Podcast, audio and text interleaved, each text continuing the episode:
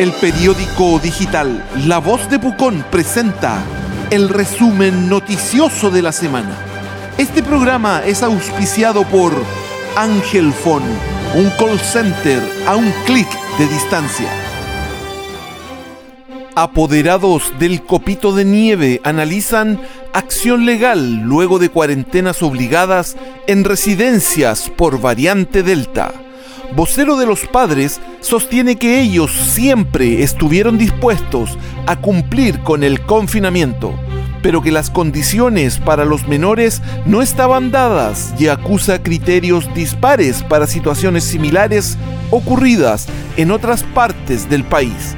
Pucón suma 30 contagios con la cepa de preocupación. Casa Marta Vid.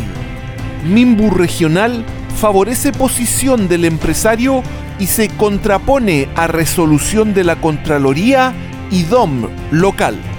Documento firmado por el Ceremi Pablo Artigas permitiría allanar el camino para regularizar la vivienda de más de 3.000 metros cuadrados del empresario inmobiliario en Correntoso si bien no lo eximiría de la multa por construir sin permiso de edificación, podría eventualmente generar una rebaja a los casi 125 millones sancionados por el juzgado de policía de Pucón.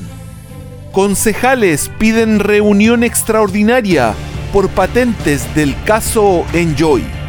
Verónica Castillo denunció que el centro de juegos vende alcohol sin tener las autorizaciones necesarias, aunque desde la empresa señalaron que están en regla en el contexto de la situación sanitaria actual. El resumen noticioso de la semana es un programa auspiciado por Ángel Phone, un call center a un clic de distancia. Inédita medida Enjoy deja de vender alcohol en el casino de Pucón. La decisión se tomó luego de la denuncia de la concejal Verónica Castillo, lo que generó una infracción de parte de los inspectores municipales. Gerente envía comunicado interno en el que explica el complejo momento que viven. Estamos haciendo todos los esfuerzos para superar esta difícil situación, explica a los trabajadores quienes podrían sufrir mermas en sus ingresos por la baja en las ventas y su efecto en las propinas. Ediles analizan el tema este viernes.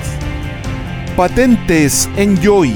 Consejo aprueba autorización para el Gran Hotel, pero dejan en suspenso las del casino. Los ediles sostuvieron una reunión extraordinaria en la que se abordó la situación de la empresa casinera el jefe del departamento jurídico de la municipalidad aclaró que correspondía entregar las patentes pese a que el permiso de edificación y recepción final provisorias estaban vencidos desde fines de 2015. Verónica Castillo dice que las explicaciones le parecen insólitas y Daniela García avisa que revisará el tema con otros abogados. Cristian Hernández acusa que la empresa busca resquicios legales. La voz de Pucón presentó el resumen noticioso de la semana. Un programa auspiciado por Ángel Phone, un call center a un clic de distancia.